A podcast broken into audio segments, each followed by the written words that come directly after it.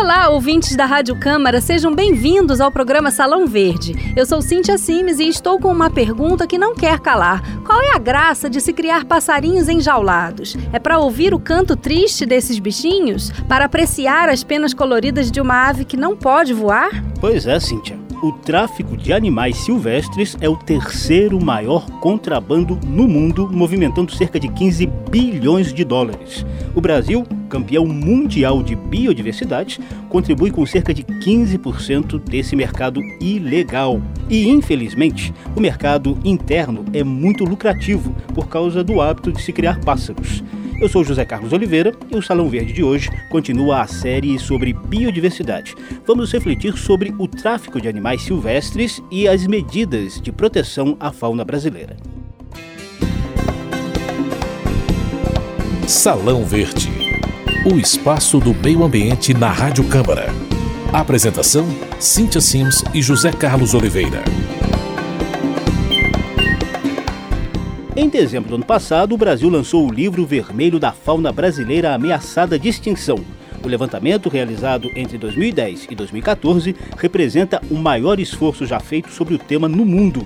O estudo é resultado do trabalho de 1.270 cientistas coordenados pelo Instituto Chico Mendes e aponta mais de mil espécies ameaçadas no Brasil. Entre elas, a onça pintada, o mico-leão dourado e a arara azul de Lear. A extinção é um processo natural. Espécies podem desaparecer devido ao surgimento de competidores mais eficientes ou catástrofes naturais. O exemplo mais famoso é a extinção dos dinossauros, ocorrida há milhões de anos, muito antes do surgimento dos seres humanos, como resultado das mudanças climáticas daquela época e da queda de um grande meteoro. Mas atualmente é a espécie humana que está acabando com as outras, por causa do desmatamento que expande grandes áreas para a agropecuária, a poluição, a mineração e o tráfico de animais silvestres. Esse tráfico de animais silvestres é a terceira atividade clandestina mais lucrativa do mundo, ficando atrás apenas do tráfico de drogas e armas. São cerca de 20 bilhões de dólares por ano e a participação brasileira chega a 15% desse total.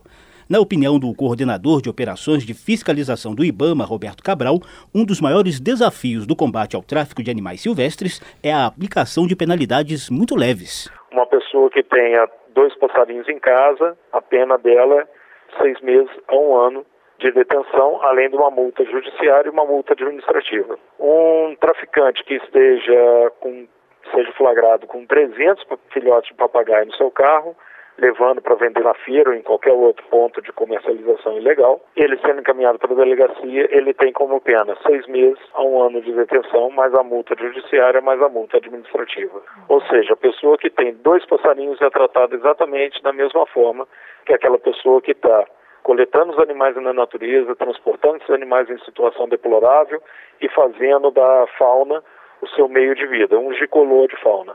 De acordo com o coordenador do IBAMA, a pena para um traficante de animais silvestres costuma ser apenas uma cesta básica. O valor tão baixo favorece que a pessoa continue na atividade ilegal.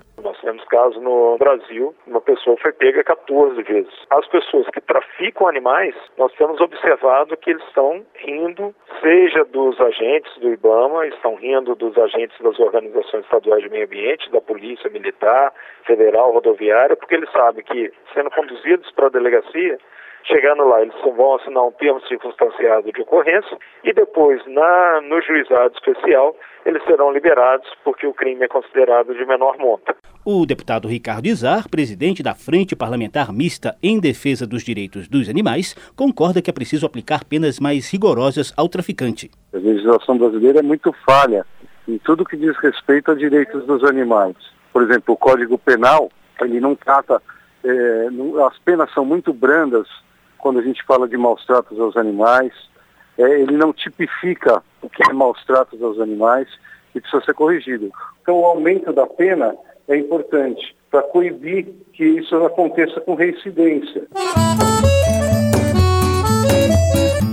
Havia um papagaio que chamava Reginaldo com uma vida natural no meio do Pantanal.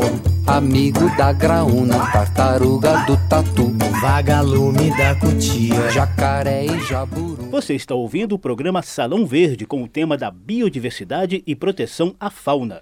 O combate ao tráfico de animais silvestres é uma operação complicada que envolve a Polícia Federal, a Polícia Rodoviária Federal, os órgãos ambientais dos estados, o Instituto Chico Mendes e o IBAMA, que coordena todo esse trabalho. Então, Zeca, a gente sabe que os animais capturados geralmente estão muito fragilizados por causa da crueldade com que ficam presos. Quando encontrados pela fiscalização, eles se encontram em péssimas condições de saúde, dopados, com fome, sede e frio sem penas, com as pernas atrofiadas e por aí vai. Eles precisam de cuidados médicos urgentes, além de alimentação e abrigo. O coordenador de operações e fiscalização do IBAMA, Roberto Cabral, explicou o que acontece então com esses animais. Existem abrigos, os abrigos são chamados Centro de Triagem de Animais Silvestres. Em alguns estados o nome é CRAS, que é Centro de Reabilitação de Animais Silvestres. É, nós temos o a sigla para esse, esse local é setas.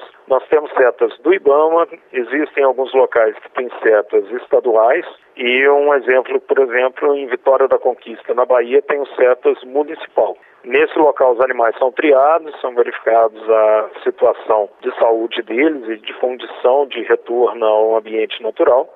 E a prioridade, inclusive determinada pela lei, no artigo 25 da 9.605, é a soltura desses animais, é a sua reintegração. Hoje, infelizmente, nós temos uma situação de que o traficante ou a pessoa que receptou de forma ilegal esses animais, eles, quando são flagrados, repassam totalmente para o Estado a responsabilidade de arcar com os custos da reabilitação desses animais. Seria necessário que as promotorias, né, principalmente os juizados especiais e os, próprios juízes se atentassem para o artigo 27 da 9.605 e que a transação penal fosse condicionada a que essa pessoa arcasse com a recuperação desses animais. Algumas organizações ambientalistas criam centros de tratamento para animais que não têm condições de saúde para ser reintroduzidos na natureza, mas elas não recebem recursos públicos e vivem de doações para custear o cuidado com esses animais. São pessoas que se dispõem a cuidar dos animais que não podem ser reintegrados à natureza. E aí tem, a, a, fazendo um comparativo com o PL, essa é a grande diferença. Existem a, a, existe a possibilidade hoje dos animais serem destinados a cativeiro já registrados, regulamentados, existe. Mas essa não é a prioridade, essa não é a ação primeira a ser adotada uhum. em relação ao animal apreendido. Primeiro se busca a reintrodução desse animal. Não havendo a possibilidade, aí sim ele é destinado para um desses locais. No ano passado, o deputado Valdir Colato, do PMDB de Santa Catarina, apresentou o projeto de lei 6268 que cria uma política nacional de proteção à fauna. A proposta revoga a lei de proteção à fauna e altera a lei de crimes ambientais. O deputado explica por quê.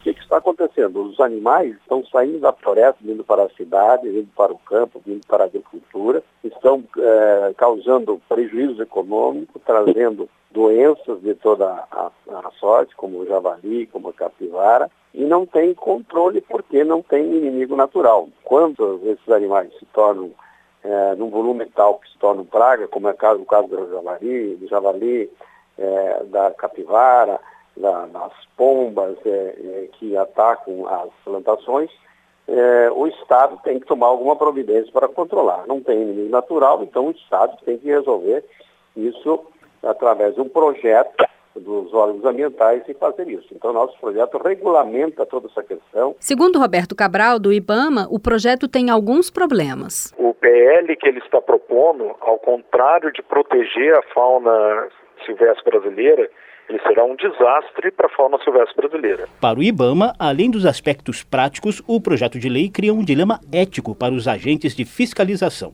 Tem até uma questão ética muito séria envolvida nisso. Imagina como que você vai como que nós, agentes públicos, vamos apreender o animal de uma pessoa e, ao invés de buscar a reintrodução desse animal, buscar que a liberdade que foi dele retirada, que ele tenha condições, que tenha a possibilidade de voltar a ser livre, ao invés disso, eu vou entregar esse animal para um outro cativeiro ou vou entregar esse animal para ser experimentado, ser parte de experimentos científicos, e se nada disso for possível, esses dois primeiros, eu vou entregar, eu vou matar esse animal. O deputado Valdir Colato defende que o abate de animais é um mecanismo necessário para o controle da fauna. Os animais são os vertebrados e invertebrados, todos eles, e o homem tem que ter o domínio desses animais, o controle, porque, do contrário, eles tomam conta de toda a área econômica, na área urbana e área rural. E é isso que nós estamos fazendo. A Constituição é bem cara. Quando os animais passam a causar prejuízo econômico, ou dar aí, trazer perigo para a saúde humana e animal,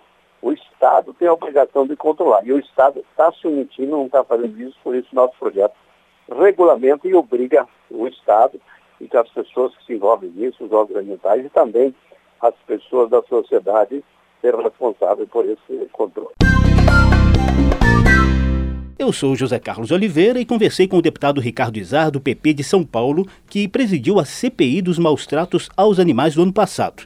Para o deputado, há muitos ajustes que devem ser feitos na legislação de proteção à fauna. Quando fala de animal de produção, a gente tem um ministério responsável, que é o Ministério da Agricultura, mas quando a gente fala de animais domésticos e domesticados, não existe um ministério responsável por isso. O deputado apontou algumas dificuldades na tramitação de propostas que ampliam a proteção aos animais. A gente tem uma dificuldade grande aqui em aprovar projetos de lei, porque a bancada ruralista ela, ela se opõe muito no que diz. É, muitas vezes quando a gente fala de é, agricultura com sustentabilidade, desenvolvimento econômico com sustentabilidade, não é bem visto pela, pela frente parlamentar é, ruralista. Eles acham que uma coisa não pode caminhar do lado da outra. E pode. A gente vê exemplos em vários países do mundo onde o respeito à fauna existe sem atrapalhar a economia agropecuária. Ricardo Izar, deputado federal pelo PP de São Paulo, disse ainda que a CPI dos maus tratos aos animais já resultou em propostas concretas. A CPI ela surgiu, ela, ela surtiu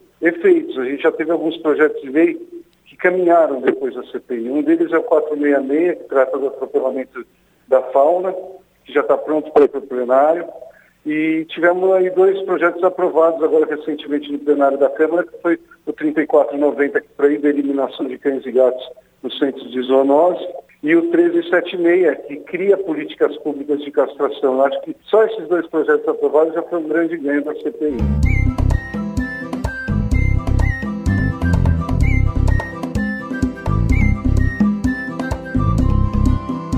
No programa de hoje, a gente falou sobre a proteção à fauna brasileira. Ouvimos o deputado federal Ricardo Izar, do PP de São Paulo, que presidiu a CPI dos maus tratos aos animais no ano passado, e o deputado Valdir Colato, do PMDB de Santa Catarina, autor do projeto de lei 6268 do ano passado, que propõe uma política nacional de proteção à fauna.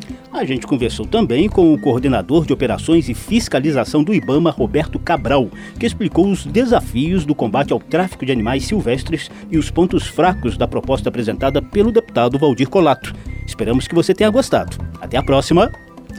Para participar do programa, envie seus comentários pelo Disque Câmara 0800 619 619, pelo e-mail radio@câmara.leg.br ou pelo Facebook da Rádio Câmara. Você também pode ouvir de novo e baixar essa edição na página www.câmara.leg.br/barra Salão Verde. Obrigada pela sua audiência e até logo.